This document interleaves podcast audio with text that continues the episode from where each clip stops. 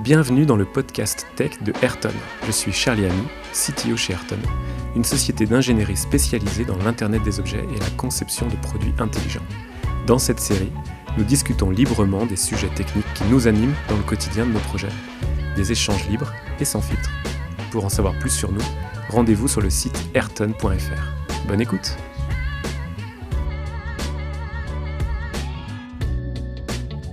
Aujourd'hui, on reçoit César Houot de la société SparkLab. Bonjour César. Bonjour Charlie. Donc bienvenue chez Ayrton dans nos locaux. Merci. Si on est là aujourd'hui tous les deux, c'est pour parler d'innovation. Alors c'est un thème ultra général, mais on va voir que vous baignez dans cette thématique-là dans votre travail tous les jours et on a beaucoup de choses à discuter, je pense. Alors l'innovation, petite intro. L'innovation, on a un peu ce modèle parfois de l'inventeur euh, génial quand on parle d'innovation. Tout le monde n'a pas ça, mais on croit des fois que euh, c'est sorti d'un laboratoire, d'une idée d'une personne, que ça se joue. Or, votre constat et votre vécu, c'est aussi que dans les organisations, il y a de l'intelligence collective, qu'on arrive euh, à faire beaucoup aussi en équipe et à sortir de, ça qui peut être une impasse, un piège. J'espère ne pas avoir parlé trop à ta place, mais est-ce que tu peux nous présenter bah, Spark Lab Vous êtes qui aujourd'hui et qu'est-ce que vous proposez justement? Bien sûr, Spark Lab, on est une agence en innovation basée à Lyon. On est une douzaine de collaborateurs et notre métier, c'est d'accompagner des entreprises et ou des collectivités d'ailleurs dans la création d'offres innovantes et aussi dans la manière de mieux s'organiser pour favoriser l'innovation euh, chez eux et également euh, diffuser la culture l'innovation au sein de ces structures. Donc voilà, c'est nos trois grands piliers chez Spark Lab et euh, c'est pour ça qu'on se lève tous les matins puisqu'on a à cœur d'aider les entreprises à se transformer, à transformer leur offre et également à le faire de manière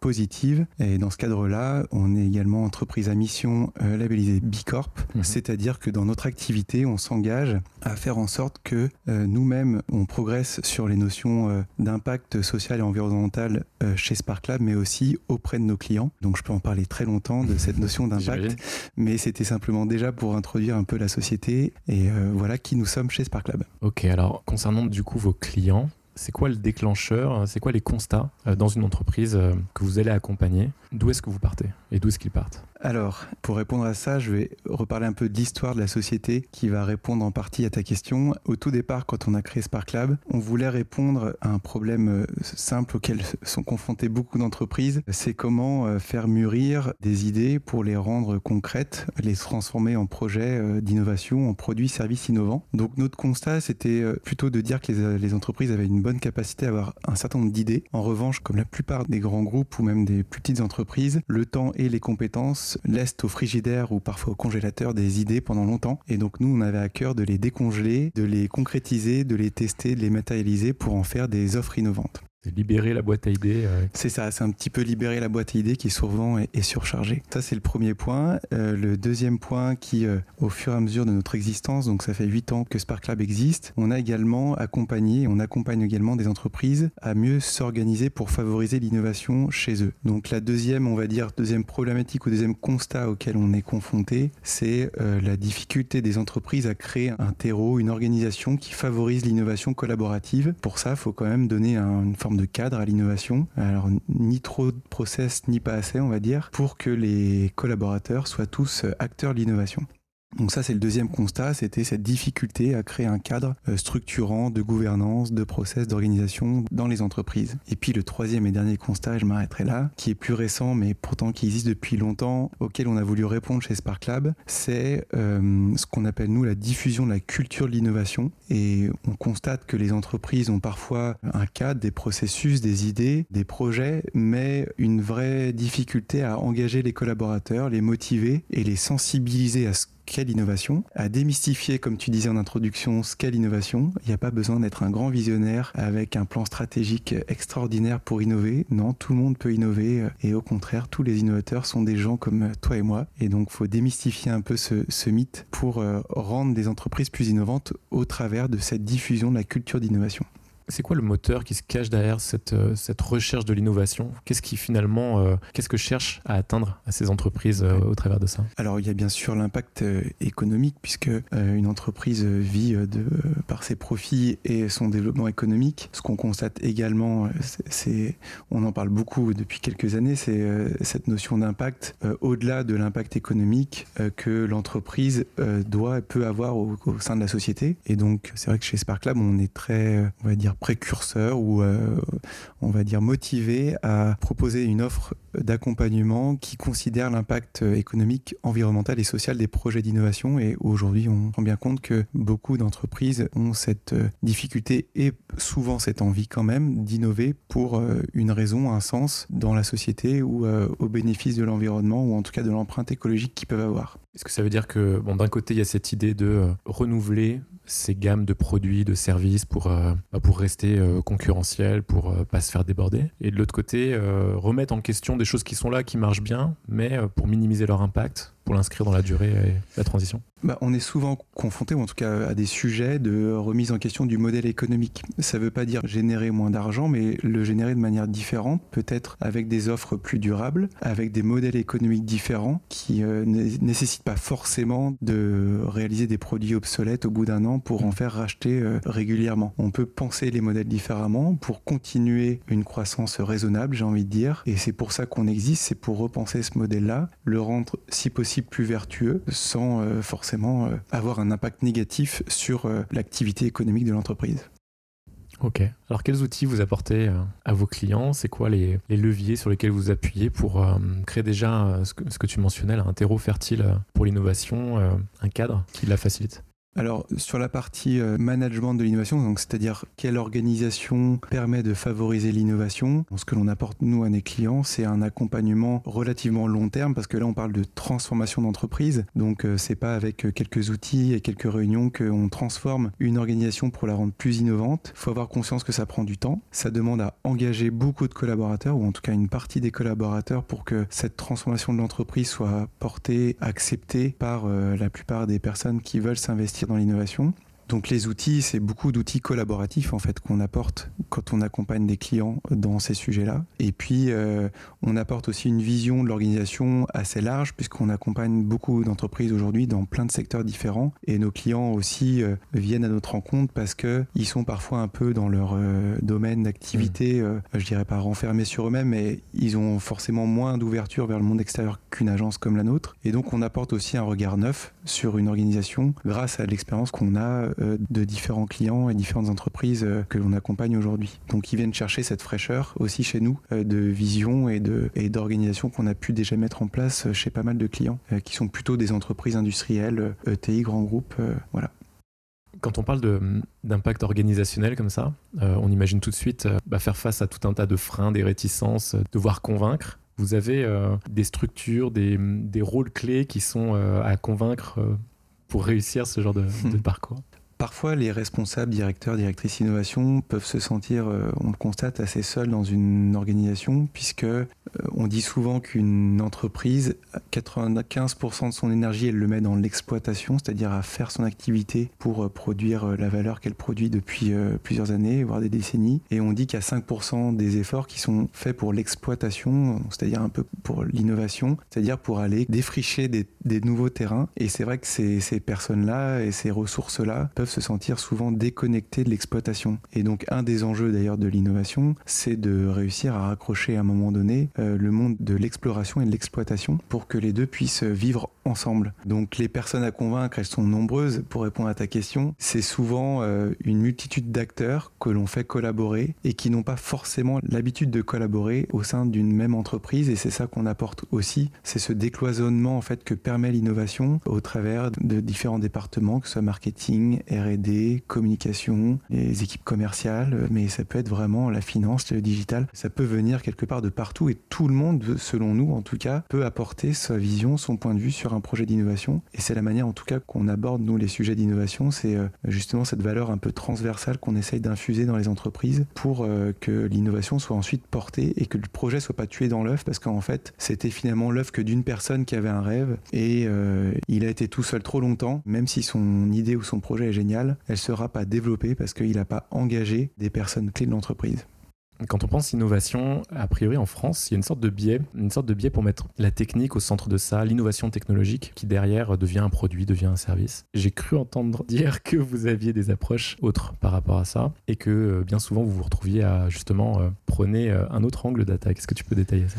Alors pour nous, l'innovation peut venir vraiment de, partout, euh, d'un ingénieur bien sûr, euh, de quelqu'un d'autre dans l'entreprise, de différents profils. Le biais en France peut-être, c'est de confondre un peu R&D et innovation. On n'a rien contre la technique, elle peut tout à fait générer des innovations. Ce qu'on observe nous dans des entreprises plutôt industrielles, donc dans lesquelles il y a beaucoup d'ingénieurs, c'est qu'il y a une difficulté à, à faire venir l'innovation aussi du marché, des utilisateurs, du marketing, qui sont vus plutôt comme des acteurs de la communication et non pas des acteurs potentiellement qui peuvent collaborer pour innover. Donc c'est vrai qu'aujourd'hui, parmi nos clients, on aide des entreprises à, euh, j'ai envie de dire, innover pas que par le prisme de la technologie, mais plutôt des usages euh, du marché, comme le font la plupart des, des startups qui se créent ou comme euh, le modèle américain euh, l'a conçu il y a déjà longtemps au travers de la méthodologie qu'on appelle le design thinking, que l'on utilise aujourd'hui beaucoup chez nos clients pour les faire travailler en effet assez différemment, d'abord par le prisme de l'utilisateur et du marché avant de penser à la solution technique qui va permettre à l'innovation de naître et de se matérialiser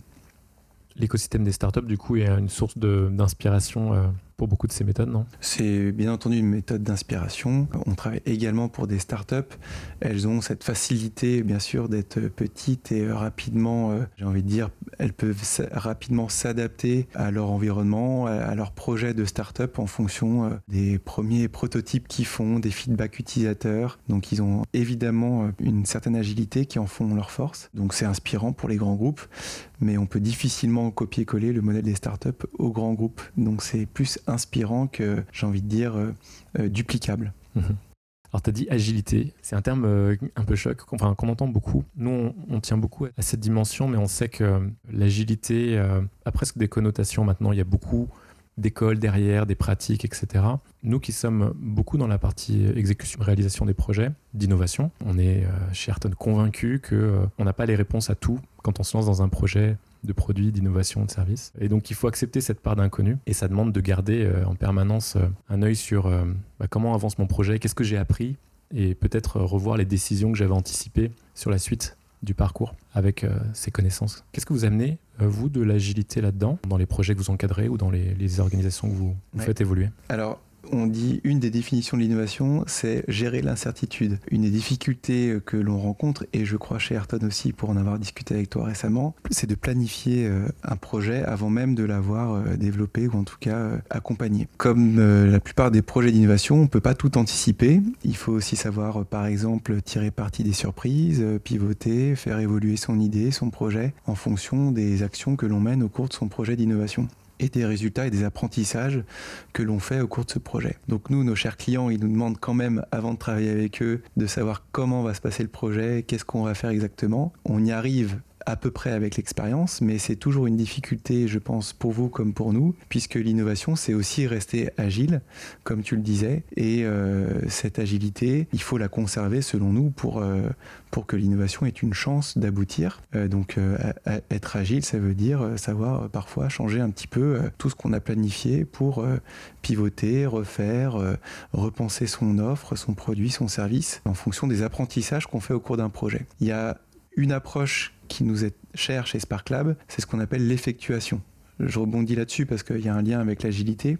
C'est une théorie qui a émergé grâce à une chercheuse indienne qui a observé euh, un certain nombre d'entrepreneurs et elle s'est demandé qu'est-ce qui les caractérisait. Elle en a sorti cinq grands principes, mais globalement l'idée c'est de dire plutôt que de faire euh, des grands plans stratégiques à 5 ans en disant moi je veux créer mon activité, je serai là dans 5 ans et je vais mettre tous ces moyens-là pour y arriver. Elle a observé que les entrepreneurs et donc les innovateurs agissaient beaucoup avec les moyens qu'ils avaient à disposition sans savoir trop savoir ce qu'ils allaient faire avec ça. Et donc c'est ce qu'on essaye de promouvoir aussi chez SparkLab, même si c'est pas tous les jours évident, puisqu'il faut être réceptif à cette méthode et ne pas avoir peur justement de l'incertitude et, du vide entre guillemets. Mais l'idée c'est de se poser la question et de de développer un projet d'innovation, un produit ou un service aussi, ou en tout cas avec cette, euh, cette démarche de dire je vais construire quelque chose avec ce que j'ai à disposition. Ça va peut-être pas être une grande réalisation, mais petit pas par petit pas, je vais construire une offre innovante, quelque chose de nouveau avec les moyens que j'ai à disposition. Et euh, c'est assez inspirant, je trouve, dans la vie professionnelle comme dans la vie personnelle, parce que finalement, quand on y réfléchit bien, on a plein de moyens à disposition qu'on peut mettre en œuvre pour créer quelque chose de nouveau. Voilà, désolé, j'étais un peu long sur l'agilité, mais ça m'a fait penser à, ce, à cette démarche, à ce, concept d'effectuation que je vous invite à,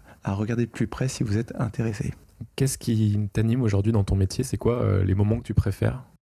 Alors, euh, ce qui m'anime, euh, bah, c'est que c'est une aventure. Et puisqu'on est fan d'effectuation, je tiens à dire qu'on n'a pas un grand plan stratégique chez Spark Lab.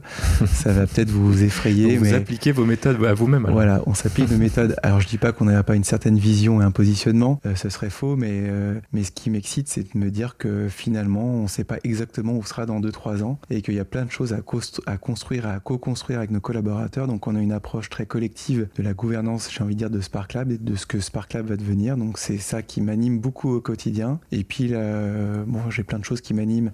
Ça va être dur de synthétiser, mais c'est aussi de, de, voir des clients évoluer dans leurs pratiques, dans leurs produits, dans leurs services, grâce à notre accompagnement. Et ça, c'est une vraie euh, motivation pour nous, surtout qu'on est entreprise à mission et qu'on voit quand même même si c'est parfois des petits impacts, des impacts quand même chez nos clients euh, lorsqu'ils travaillent avec nous. Et ça, c'est une fierté et une source de motivation.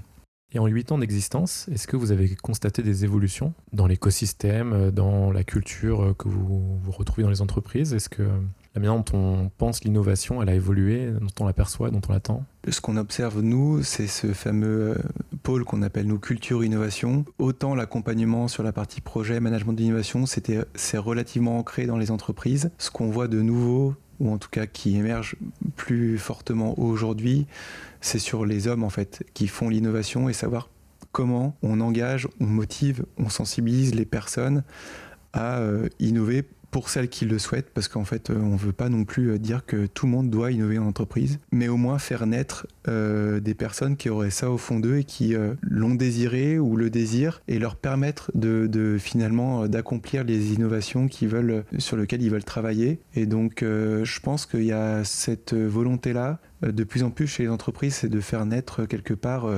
une, une culture de l'innovation pour engager les collaborateurs qui le souhaitent. Et je pense que également avec euh, ces notions de transition écologique, euh, en, enfin en tout cas d'impact environnemental et social. Il y a certaines personnes qui ont envie de s'engager davantage et selon nous, ils doivent pouvoir le faire. Et donc, euh, je crois qu'il y a ça qu'on voit émerger dans les entreprises. Et puis, avoir une culture d'entreprise et une culture d'innovation, c'est aussi un moyen de donner du sens à son activité et parfois aussi de, de fidéliser ses collaborateurs. Donc, pour la marque employeur, c'est aussi un bénéfice que d'avoir une entreprise qui euh, favorise l'innovation au sein de, sa, de son organisation. On a beaucoup parlé de la partie idée, euh, positionnement marché, détecter une opportunité vis-à-vis de, ce qu'on peut proposer aux utilisateurs finaux, mais aussi des forces qu'on a déjà, euh, de ce qui existe déjà et qui peut-être peut être euh, transformé. Quand on rentre dans une phase de réalisation un peu plus importante, on retombe dans un projet un peu plus ambitieux de réalisation. Comment est-ce que tu vois l'enchaînement? Est-ce, qu'il y a une frontière? Est-ce qu'il n'y en a pas? Est-ce qu'il y a un passage de relais? Comment est-ce qu'on garde les outils, les, les approches qu'il y a sur la phase?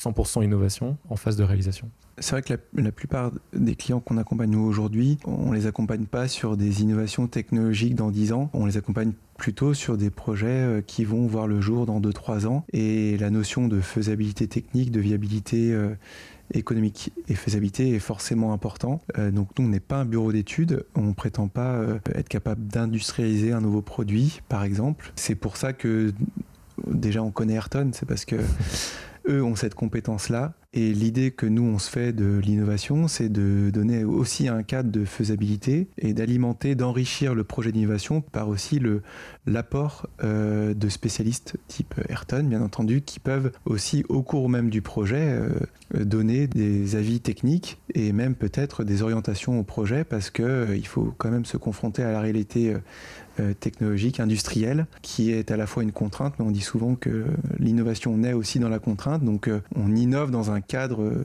technologique, j'ai envie de dire, euh, relativement maîtrisé par l'intermédiaire de partenaires type Ayrton qui peuvent tout à fait collaborer avec nous dans des projets d'innovation du coup plutôt produits et qui apportent leur vision et leur connaissance technique, j'ai envie de dire, dans les projets d'innovation. Donc pour nous, le relais, il est, euh, pour répondre à ta question, il n'y a pas euh, genre une barrière euh, entre les usages, le marché, puis la technique qui répond. Il y a une collaboration qui, selon nous, doit se créer assez tôt dans le projet mhm. pour pas que ça aille n'importe où et pour que finalement aussi on, on, voit la technique comme une opportunité, pas seulement une contrainte en disant ah bah on peut pas parce que parce qu'aujourd'hui c'est pas possible.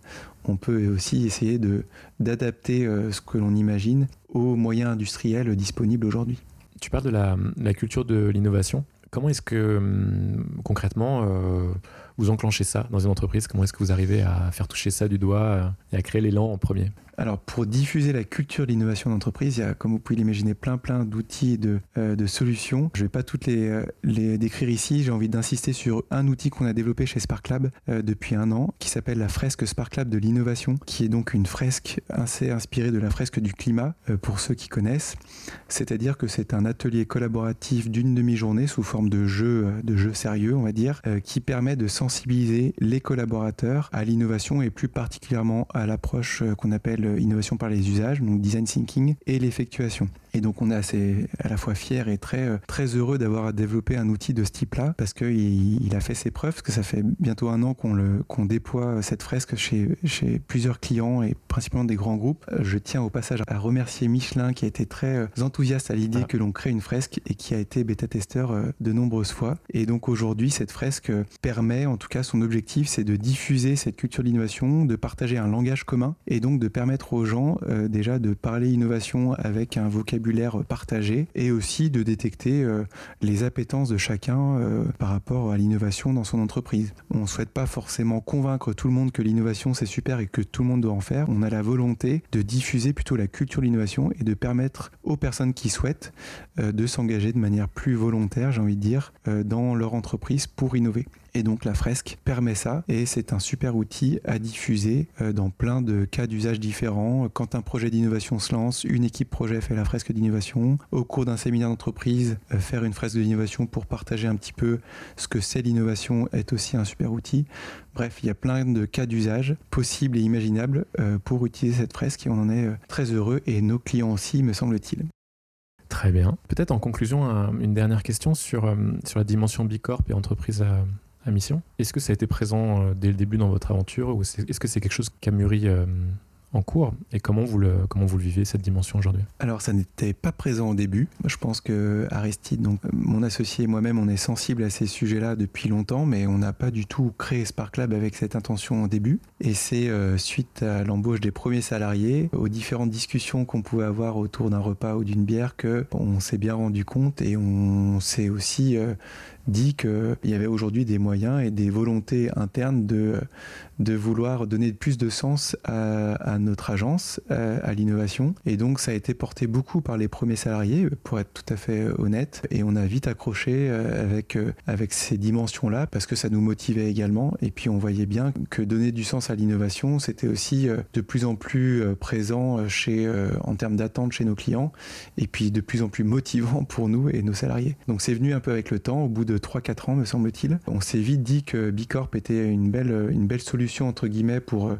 s'engager un peu euh, dans cette démarche-là. Alors c'est pas parce qu'on est labellisé Bicorp euh, à un instant T qu'on fait plus rien et on l'est, on est super fier. On est très fier de l'être, mais c'est vraiment un chemin, une trajectoire qu'on se donne. Et donc c'est un travail du quotidien. Euh, que de continuer à être entreprise à mission certifiée Bicorp. Et c'est d'ailleurs euh, ce sur quoi on veut beaucoup travailler ces prochaines années. Euh, on a une vraie volonté de s'affirmer en tant qu'agence d'innovation à impact, mais pour ça, il faut d'abord bien définir ce que c'est l'impact, bien définir nous qu'est-ce que l'on propose en termes de services sur cette notion d'impact. On a déjà des belles réalisations, mais on aimerait voilà, le rendre encore plus concret dans les prochaines années. Donc voilà comment est née un peu notre implication en tant qu'entreprise à mission certifiée Bicorp. Donc on a été certifié en novembre 2021, si ma mémoire est bonne. Et voilà un peu notre, notre histoire par rapport à ça. Euh, merci beaucoup pour l'échange. Merci à toi, Charlie. Et merci à Ayrton pour l'invitation. Ce fut un réel plaisir. Merci César. L'épisode est terminé. J'espère que ça vous a plu. Si c'est le cas, partagez le podcast autour de vous. Si vous voulez en savoir plus sur Ayrton, rendez-vous sur notre site ayrton.fr. À bientôt pour un prochain épisode.